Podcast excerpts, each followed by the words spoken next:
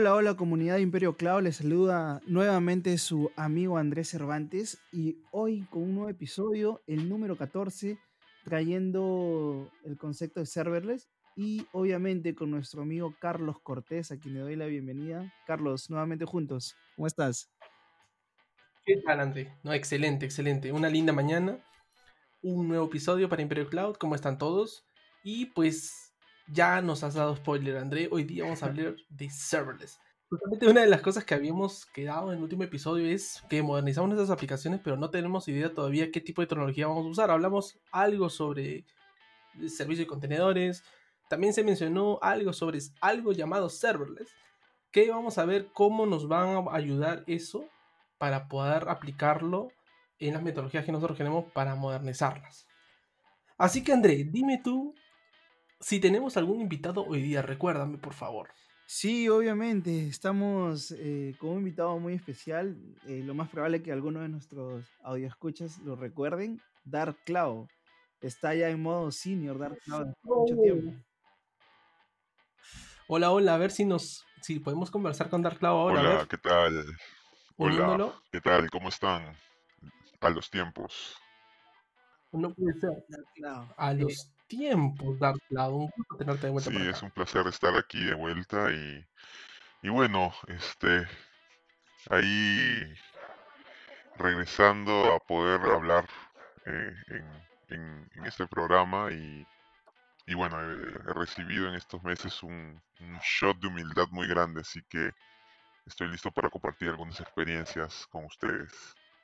Interesante, la verdad. Eh, yo diría que sí, eh, eh, me ganaste porque iba a decir que te sentía un poco más humilde esta vez. Como si hubiera venido un Dark Cloud de un universo paralelo, ¿no, Andrés? Es un Dark Cloud nuevo, pero dale, está súper bien. Así que vamos a empezar. Yo quisiera tal vez soltar una pregunta que en muchas empresas o muchos ingenieros se cuestionan, ¿por qué serverless en 2020? ¿no? ¿Por qué iniciar por serverless? Es una muy buena pregunta. ¿Qué, piensas tú, Dark acerca de la tecnología serverless? Sí, miren, este, justo como les comenté, yo tenía un proyecto muy grande allí, este, en, la empresa donde, donde yo este, estoy, trabajando como CTO y, y, bueno, después de probar con varias clouds que no eran muy reconocidas, empezamos a hablar con, Amazon Web Services y después de recibir a, a una consultoría de ellos, de los servicios profesionales que tienen, pues ahora eh, ya tenemos bastantes cosas este, operando en producción y, hasta ahora muy bien. Y bueno, sí, el tema de serverless fue algo bastante interesante que me, que me comentaron.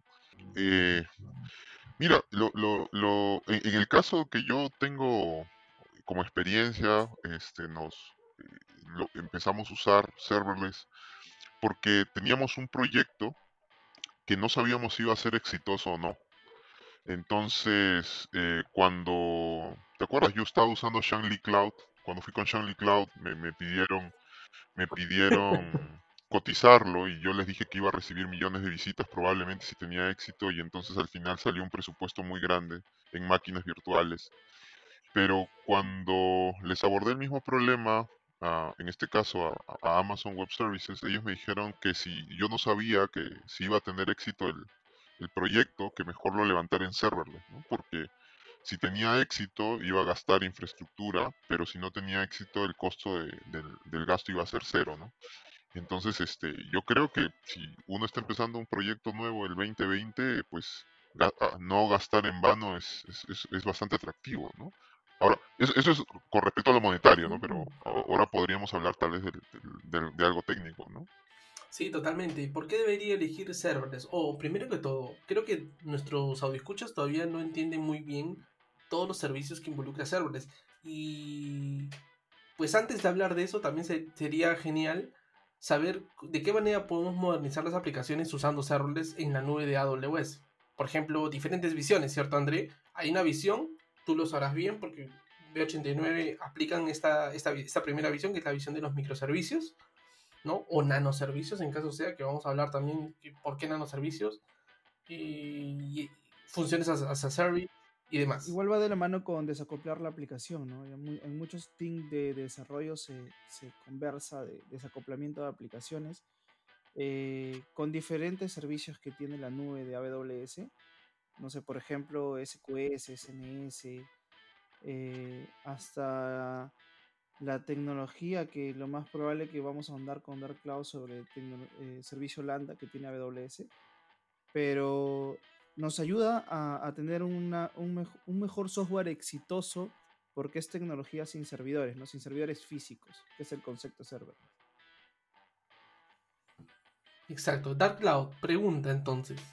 Deberíamos, entonces, según lo que nos dices, deberíamos aplicar una visión de microservicios para los nuevos proyectos usando tecnologías serverless. ¿Cómo cuáles de estos servicios podemos usar? Bueno, eh, algo, algo interesante que, que, notar con esa pregunta de qué servicios no, este, eh, podríamos usar y, es válido que digas servicios en plural porque eh, últimamente conversando con, con, otras personas, pues la mayoría piensa que serverless solamente son funciones como servicio, ¿no? Este, que vendría a ser en, en AWS el servicio de Lambda, ¿no? Pero eh, de hecho que, que, no es el único, ¿no? No es el único servicio que es serverless, ¿no? Si, si entendemos la palabra serverless viene a ser cualquier, cualquier servicio donde no haya un servidor involucrado. Entonces, no, claro, no esté atendido por un servidor específicamente, ¿no? Que no tengamos que administrar servidores, mejor dicho. Exacto, ¿no? Donde, donde el, la administración del servidor no esté, no esté del lado del, de, en este caso, del, del usuario final, ¿no? Entonces, este, al menos, claro, al menos en Amazon Web Services. bajo ese concepto ahí, Dark Cloud, perdón, eh, quiere decir que el, el, el team se concentra más en el código que en la infraestructura definitivamente, ¿no? El tema de operación este, se reduce al mínimo, ¿no? Mm, eso quiere decir que ya voy a dejar de usar servidores, por tanto mi equipo se va a concentrar más en tratar de sacar más funcionalidades en la aplicación que yo quiero. Definitivamente. ¿Sí? ¿No? Menos operación, menos, menos tiempo de, estar ahí upgradeando los servers, haciéndole hardening a los servicios, qué sé yo. La dejamos de hacer todas esas cosas y nos concentramos en qué? En un mejor time to market, por ejemplo. Llegar hacia el cliente con nuevas funcionalidades. Ahí estamos hablando de funciones como servicio, ¿verdad? Creo que una de las cosas que has dicho, Dark Cloud, es que sí, a veces, la mayoría, el 99,99% de la gente piensa que serverless en Amazon Web Services es Lambda. Y aquí lo que queremos que tú nos digas es en qué otras cosas podemos concentrarnos que es más allá de Lambda solamente. Sí, o sea, eh, por ejemplo, o al menos Amazon Web Services tiene servicios serverless de bases de datos como DynamoDB. Hace poco también hay un Aurora este, serverless, ¿no? Que vendría a ser este, eh, también vendría a ser una base de datos relacional en serverless. Y, y de ahí otros servicios como SQS, SNS, el mismo API Gateway, ¿no? Si ustedes comparan API Gateway con con las soluciones de, IBM, de API Manager y, de, de, Azure también, el API Manager. Básicamente, eh, en los otros dos servicios te, encargas de un servidor, en cambio API Gateway es, se crea en, segundos y, es completamente serverless, ¿no? Entonces, eh, hay, muchos servicios, en realidad hay un espectro grande, hay un, hay un gran espectro de servicios que, son serverless, que, uno puede sacar provecho, ¿no? Eh, de eso. Es, un conjunto de, es una arquitectura de, un conjunto de servicios dentro de la nube que al final terminan haciendo una arquitectura serverless, ¿no? Porque también eh, se entiende, por ejemplo, almacenamiento de S3 como eh, servicio serverless. Este, como tú decías, está actualmente Aurora Serverless, que es una base de datos. Y, bueno, este proveedor que es AWS nos viene trayendo constantemente nuevos servicios que involucran más que nada como lo dice el nombre, es un servicio de una tecnología sin servidor para tal vez ahorrar en costos, facilidad de implementación, rapidez. De acuerdo, completamente. Ahora lo que lo que se me viene a la mente es hay tantos servicios, pero no sabemos con cuál empezar. ¿no? Si una persona o una empresa quiere comenzar o dar sus primeros pasos con serverless, totalmente, digamos que esta, este cliente o este usuario no conoce absolutamente nada, pero sí ha, tenido experiencias con infraestructuras como servicio, ¿qué le recomendaríamos? ¿Por dónde debería empezar Dark Cloud? Danos, por favor, esa...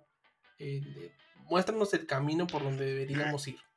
O sea, en la, experiencia que yo he tenido con, con, justamente con estos proyectos en la empresa, el, lo, lo que ha sucedido es que Am- Amazon siempre me ha recomendado empezar con nuevos proyectos en serverless, ¿no?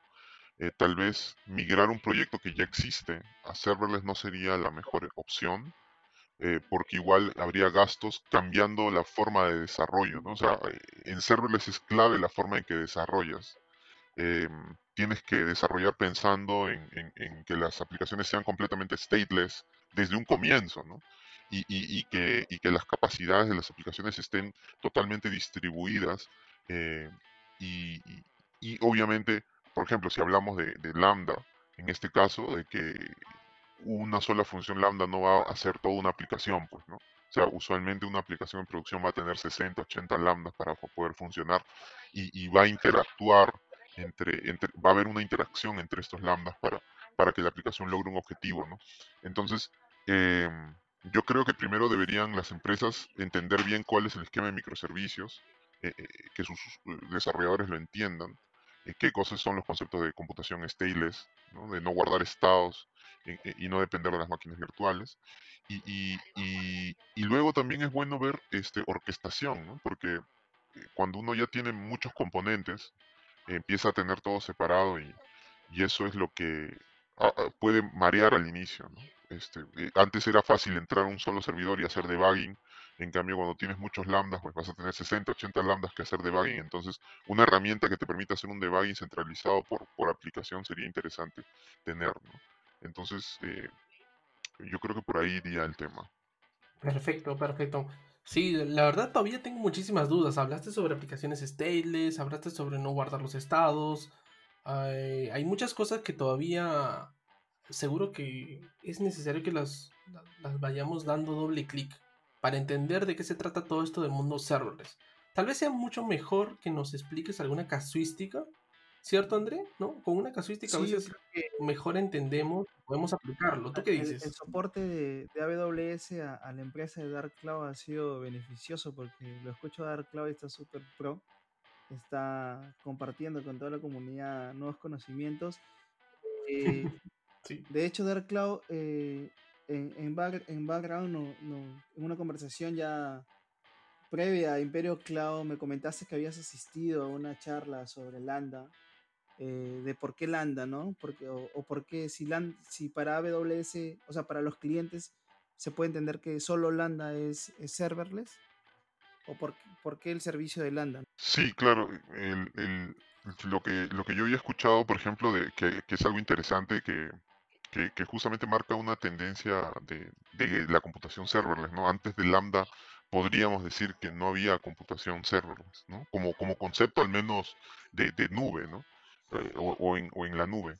Entonces, eh, o sea, algo que yo escuché en una de las charlas de, dentro de, de- la consultoría que se me hizo fue de que, que Lambda forma parte del 10% de servicios que, que Amazon Web Services inventó eh, de ideas no expresadas de sus clientes. Este, y, ellos mencionaban que, justamente pensaron en crear un servicio de computación eh, eh, que, digamos, basada en eventos y, con triggers y que solamente, digamos, procesara por momentos, eh, porque vieron que muchos clientes tenían que levantar clústeres de, servidores para poder, por ejemplo, hacer redimensionamiento de imágenes, ¿no? Y, cuando el redimensionamiento de una imagen to- tomaba unos cuantos segundos que no justificaban el tener un servidor prendido 24 por 7, ¿no? Entonces, eh, la gente de Amazon Web Services tratando de optimizar y de inventar eh, detrás de sus clientes, se les ocurrió pues justamente crear este servicio que fue pues el, el pionero en, la computación serverless y luego extender esta idea pues en todos los otros, otros servicios. ¿no? Muy importante, ¿no? Lo que comenta Dark Cloud respecto al, al desarrollo en eventos, ¿no? Que eso, y eso como que impacta en el costo, ¿no? Porque solamente te va a cobrar por lo que se transacciona en cierto momento y luego ya te deja de cobrar, ¿no? El servicio. Totalmente, André. Es importante entonces, hagamos el resumen. Modernizo mi aplicación con serverless. Como dice Dark Cloud, recomendado para nuevos proyectos, porque tal vez hacer una migración de algo existente pueda resultar un poco más tedioso. No quiere decir que no, no sea eh, lo que toque hacer. Ya hablaremos en su momento de algo parecido. Segundo, eh, nos da la visión de microservicios o nanoservicios. Ya hablaremos más, más adelante sobre ello. Hemos hablado sobre algunos de los servicios. hemos lanzado a hablar en muchos de ellos. Lambda, API Gateway, Dynamo, etc. Y tú mencionaste también que esto mejoraba el time to market y también optimizaba los costos, porque ya no pensamos en pagar algo 24 por 7 como dice Dark Cloud, eh, o todos los meses, sin tener que... Sin usarlo. Pues la necesidad de apagarlo, prenderlo, estar switchando entre ellos, sino que ahora pasamos a un tipo de cobros basado en eventos, donde si ocurre me cobran, y porque me cobran, pues basado en milisegundos. Entonces hay muchísimas cosas que tenemos que seguir ahondando, ¿cierto? Sí, de hecho, de hecho que sí, porque es la implicación de, no un, de, un, de no un solo servicio, sino de un conjunto de servicios que entre sí forman una aplicación exitosa, o sea, terminan formando una aplicación exitosa eh, para diferentes funcionalidades que pueda tener la aplicación, ¿no? Entonces, como tal, eh, no existe solamente Lambda, sino hay que sumarle otros servicios para poder hacer esta aplicación o, esta funcionalidad que se quiera crear dentro de una necesidad de negocio. Exactamente. Y justamente eso es una de las cosas que tenemos que hablar en el próximo episodio, donde vamos a hablar netamente sobre Lambda. ¿sí? Ya tocaremos cada uno de los servicios de serverless y cómo se involucran uno con otros. Y por cierto, que nos toca, André, ahí, ahí nos ha faltado algo y sería directamente irnos hacia microservicios, pero usando contenedores, ¿no? Porque nos estamos yendo totalmente hacia serverless. Pero dejémoslo otro episodio, ¿qué te parece? Sí, dejémoslo para otro episodio, eh, tal vez con otro invitado, para poder desarrollar esos conceptos eh, más a fondo. De hecho, el día de hoy ha sido de mucho beneficio tenerlo a Dark Cloud con, con nuevo conocimiento, con nuevas casuísticas que le ha tocado vivir en su empresa. Yo, sinceramente, estoy feliz de haberlo escuchado. Es un nuevo Dark Cloud y está para sumar a toda la comunidad de Imperio Cloud. Sí, totalmente, lo he visto totalmente cambiado. Eh, veamos veamos eh, cuáles son las consecuencias de esto, ¿sí? Y por cierto, esperemos verlo pronto, bueno, que lo veamos pronto otra vez por acá. Gracias, Este es el resultado de, una serie de eventos inesperados tratando de migrar alguna aplicación a cloud y de, y de varios shots de equivocaciones, ¿no? Está el momento de escoger proveedores, así que Así que estoy aquí para poder transmitir esa experiencia a todos. Excelente. Gracias, Cloud. Gracias, André. Esto es Imperio Cloud, muchachos. Y aquí, una vez más, cerrando un episodio con Andrés Cervantes. Muchas gracias a todos. Hasta la próxima. Chao, chao.